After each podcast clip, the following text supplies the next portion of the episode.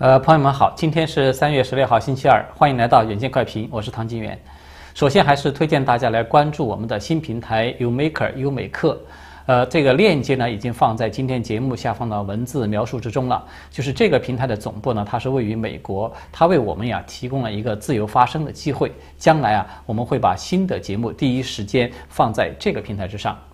好的，下面我们就开始今天的话题。那么今天呢，准备和大家来聊的话题呢，都和媒体是相关的。也都是昨天到今天的这个新闻焦点了，算是。那么从这里面，我们将会要看到，就是这个世界上的这些极左势力，他们是怎么样来控制舆论的。呃，就在昨天呢，是川普的办公室，他又发表了一份声明，就是针对着《华盛顿邮报》，他更正自己在去年关于川普的一篇错误报道，发表了评论。这个评论呢是这么说的：说这个华邮呢，他现在承认了，他们错误地引用了川普去年十二月份与乔治亚州的选举调查员的通话，体现出了媒体的荒谬。其实说起华邮的这篇报道啊，估计不少朋友们可能都还留有印象。就是在去年的十二月份呢，华邮当时有发表了一篇耸人听闻的报道，并且呢剪辑引用了一部分川普与乔治亚州的州务卿叫做拉芬斯伯格的他们两人的通话录音。这个报道呢就恶意的指控川普说他在向对方施加压力，要求对方要想办法去找选票来最终颠覆这个选举的结果等等。那么这篇报道，它在当时是起到了非常恶劣的这种抹黑攻击的效果了，就是让一大批不明真相的群众，他们都以为啊，说川普是在使用公权力来施压地方官员，制造一个大选舞弊的假象等等。但是呢，事实终究就是事实了。华邮在几天前，也就是在三月十一号的时候，他们也发表了一份道歉的声明，说去年那一篇红极一时的热门报道呢是有错误的。并且呢，他们已经修改了其中最关键的川普发言的这一部分。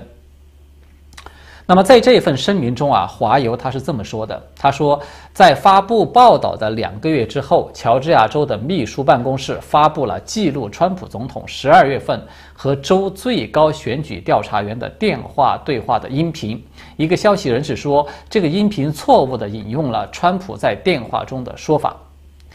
那么华邮的这份声明呢，他就承认说，川普并没有要求拉芬斯伯格去找些欺诈行为，相反呢，川普是要求对方仔细的检查乔治亚州富尔顿县的选票，并且表示他会在那儿呢发现不诚实的现象。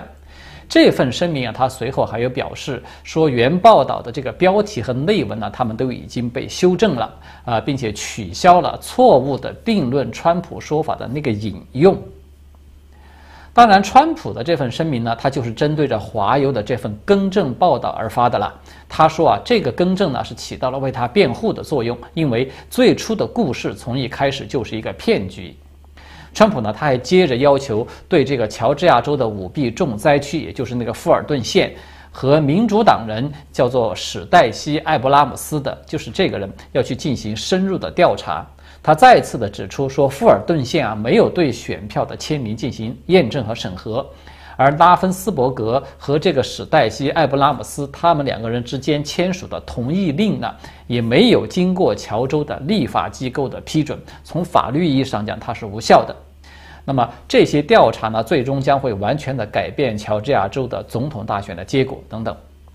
此外呢，这个川普他也有严厉的抨击了建制派媒体。其实就是指这些左媒了，就是说他们的这些错误啊、遗漏啊，还有谎言等等，总是向着打击川普和共和党人的方向去倾斜。而对于民主党人不利的这些报道呢，则是被反复的隐瞒、忽略或者是拖延，直到他们造成的伤害最小化为止。在最后啊，这个川普他还强调说，强大的民主需要公正和诚实的新闻。最新的媒体报道显示出，这些主流媒体应该被视为是政治实体，而不是新闻企业。当然啊，川普他在最后呢也没有忘了顺便的表达一下对《华盛顿邮报》修正错误报道的一种欣赏。其实我觉得川普啊，他是没有说错的，就是很多左媒他早就已经失去了基本的公正客观的立场和一些基本的新闻道德，他已经沦为了政治实体，或者说成为了某个党派的宣传机器了。而这些宣传机器呢，它操纵舆论的一大手法就是，它先会去发表错误的报道，或者是是恶意编造的一些假新闻，然后去大肆的渲染一番。等到这个实质性的这种诽谤抹黑的效果已经达成了以后呢，他再间隔相当长的一个时间，再来进行一个小小的不引人注目的更正。就是我们要用川普的话来说啊，他就是拖延到对他们自己造成的伤害最小化为止。那么，就像华油的这篇更正的报道，如果说不是川普的办公室有发表了这份声明，我估计啊。大多数的美国民众可能都不知道华友有悄悄地承认了自己的这个虚假报道，因为很多人呢现在根本都不去看这些左媒了，而这一点呢恰恰就是左派操纵舆论的一个典型的手法，他就是利用人呢，我们人嘛都有这种先入为主的一个观念，他先大面积的去撒谎，去伪造一个继承的事实，然后呢他再来做一个低调的更正。表面上看起来呢，他好像也显得这个媒体是在勇于纠正自己的错误，似乎之前的那个假新闻呢，它只是不小心导致的一种技术的失误，而不是恶意的诽谤。那么像华油这类媒体的算盘呢，它其实打的是很精的。他们觉得事后来发表更正声明，造成这种声誉的损失呢，与假新闻制造的巨大的杀伤效应是完全无法相提并论的。就是说，投入和产出它完全不在一个量级上，所以呢，把时间拖延到现在来更正啊，它不但是生米早就已经煮成熟饭，而且呢，这个饭啊，它都已经吃下肚，已经化成渣了，再承认一下错误呢，已经是无关痛痒的了，所以就索性的来装一把诚实，装一把公正客观了。可能有很多人啊。对那个《时代周刊》曾经发表的那篇关于这个操纵大选的长文报道啊，都还留有印象，对吧？就是那篇报道的目的呢，它是在于拜登去替这个拜登洗地，并且转移视线。但是呢，他的确也承认了是存在着系统性做票的一个事实。就连川普他在这个 CPEC 大会上面都还在推荐大家都要去看看这篇自白书式的报道。那么我们来做一个简单的对比啊，就可以发现，就是像华油这一类的更正声明啊，它与那个《时代周刊》的那份自白书式的报道，其实它的性质是一样的，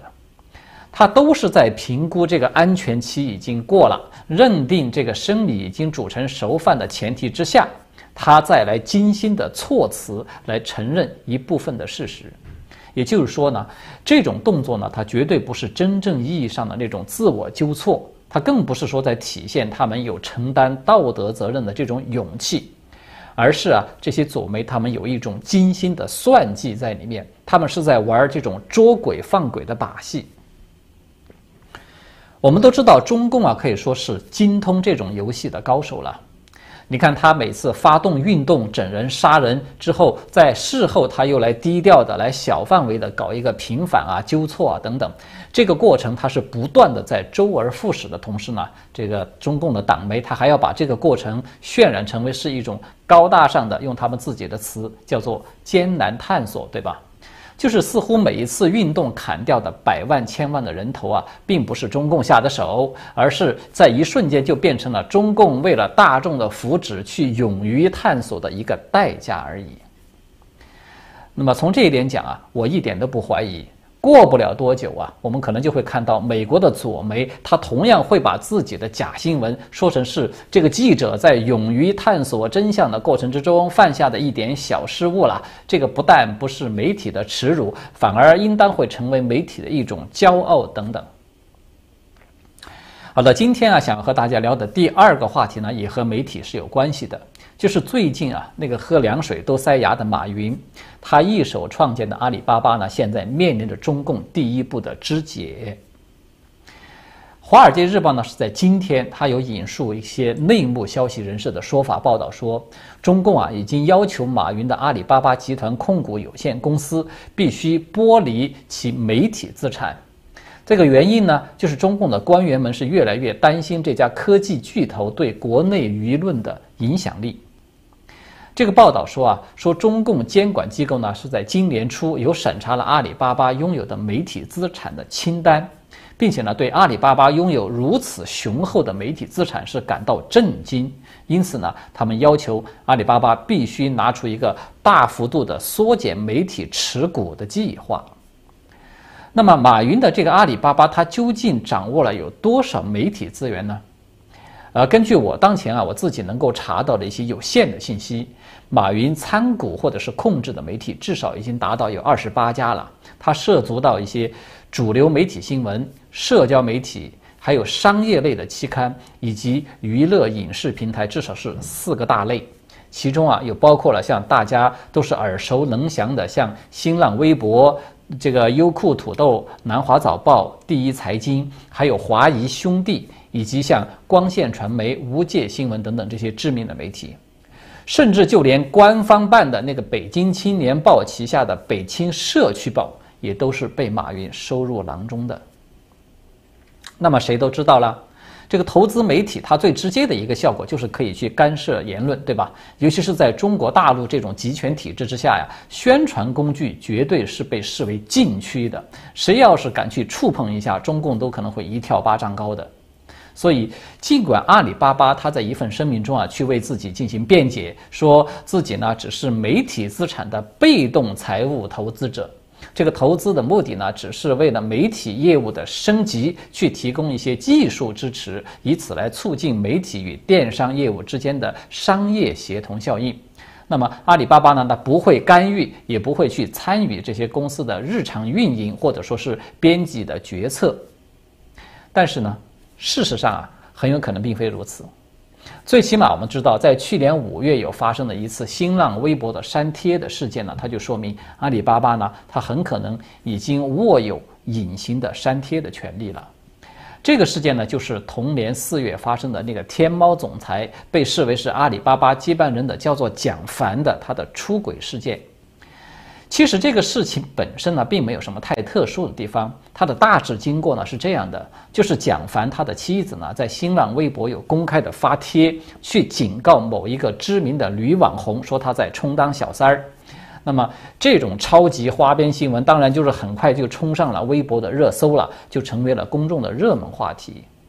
那么我们都知道啊，在现在这个礼崩乐坏的中国大陆呢，名人出轨这一类事情呢，可以说早就是屡见不鲜的。那么大众呢，也都只是当做一种茶余饭后的谈资而已了。那么很快呢，这个微博平台它就对相关的舆论有进行了堪称是完美的一种操控。就是通过这种微博限流啊、删帖啊、禁言等等这些方式呢，很快就把网上几乎所有关于这件桃色新闻的各种文章啊、帖子啊等等，全都给删得干干净净的。然而呢，谁都没有想到的是，在两个月以后的六月份，中共的网信办呢就发布了一份这个消息，称对新浪微博的负责人有进行了一次约谈。就是针对着微博在这个蒋某舆论事件中干扰网上传播秩序等等这些问题，要责令其立即整改，同时呢暂停更新了这个微博的热搜榜和热门话题一周的时间。那么，并且还要严肃地处理相关的责任人。那么就在同年的十一月，中共网络堪称是大管家的那个许林，就是网信办的负责人了，他就公开的发出警告说。要坚决防范资本操纵舆论的风险。所以，朋友们可能都看到了，就是说，但凡对中共体制稍有了解的人啊，都知道的，这个媒体姓党呢，它从来都不是一句空洞的口号，对吧？哪怕是这种党媒、官媒之外的其他的一些媒体，它也都是一概要被纳入到中共文宣体系去加以严格的管控的。所以，这一点呢，从过去几年中共一步步的整治各类媒体啊。包括这个网络的自媒体，我们其实都是可见一斑的。那么，尽管啊，这个新浪微博它只是管控了一则桃色的花边新闻，但是在中共的眼中，一家私人资本控股的这个媒体，它不仅拥有庞大的规模，而且还直接的去出手审查言论了。这样的行为啊，它就等于是插手了被中共视为禁区的意识形态与文宣的这个领域，它显然是不可能被中共所接受的。值得注意的是啊，就是从去年六月通过惩罚这个新浪微博来警告阿里巴巴，到我们看到现在公开的强制阿里巴巴要它出售它的媒体资产，这个中间已经经历了长达九个月的时间。那么，为什么中共他选择到现在才来对阿里巴巴动手呢？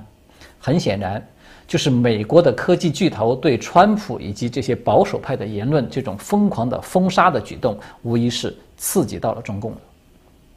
也许呢，可能有朋友会觉得啊，说要论这个世界上的极左势力，恐怕没有谁能够在中共面前出其右的。那么中共啊，可以说是垄断了大陆网络通信的所有的关键产业，难道还怕新浪微博？他哪一天他真的会有这个胆子去封杀习近平的账号不成吗？其实且不说啊，习近平他根本就不可能去上微博开一个账号，就算他开了，恐怕也没有谁有这个胆子敢这么做的，对吧？这个说法呢，它当然是有道理的，但是呢，我觉得它不够全面，因为啊，新浪微博它当然不会有胆子去封杀习近平了，还别说是习近平了，就算是一个普通的部级官员，甚至只是一个厅级官员的账号，恐怕这个微博的小秘书他都是不敢去轻易的动一根毫毛的。但是呢，我们都知道媒体的威力呢，它不仅仅是在于说可以屏蔽一些敏感信息。其实它同时也在于可以发布一些敏感信息，而这个呢可以说是中共当局是更为担心的。就在二零一七年的七月，南华早报在当时呢已经是被马云给收购了。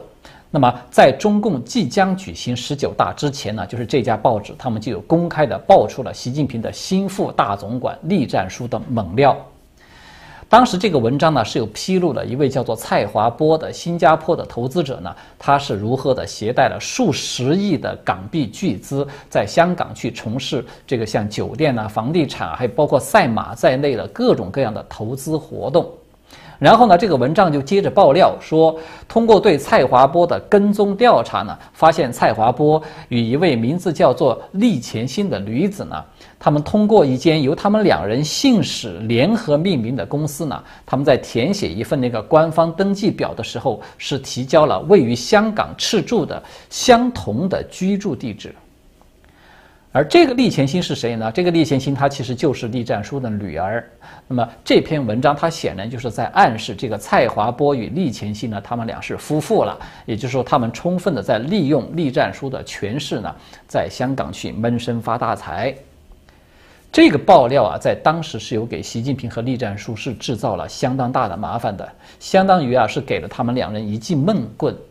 栗战书啊，因此差点都没能够进入到常委，而习近平呢，也是因为被迫要去力保这个栗战书，而落下了这种选择性反腐的一个画饼。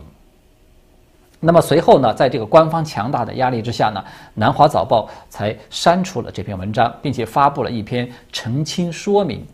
就是声称啊，说这个相关文章呢是一个专栏作家所写的，其中包含了多个不可验证的暗示，因此呢不够严谨。那么经过南华早报的高级编辑的审核之后呢，认为它不符合发表的标准，因此呢撤稿了。当然呢，我们从这个常识去判断啊，不要说是二零一七年那个时候的马云，就算是。敢于当场反驳王岐山讲话的，就是去年那个，呃，算得上是人生巅峰的时候的马云。他再借给他一百个胆子，恐怕他也不敢去自己来拍板说要去报栗战书的猛料的。那么，在海外的这个知名经济学者叫做陈小农的，可能大家都知道他，他呢有曾经公开的透露过，说马云他虽然是收购这个南华早报的出资人，但是呢。这家报纸它的经营权和控制权实际上是被掌控在中共的港澳工委手里的，就是应该是港澳工作委员会的一个简称了。而这个港澳工委它的实际控制人是谁呢？他就是江派的大脑曾庆红。所以呢，我们在了解了就是马云的这个媒体帝国它整个的一个概况以后，我们就可以看到。习近平坐卧不宁啊，他一定要肢解阿里巴巴的这个媒体资源，其实还不仅仅是因为自己的卧榻之侧睡了这么一个人，就是这么简单，不是这么简单，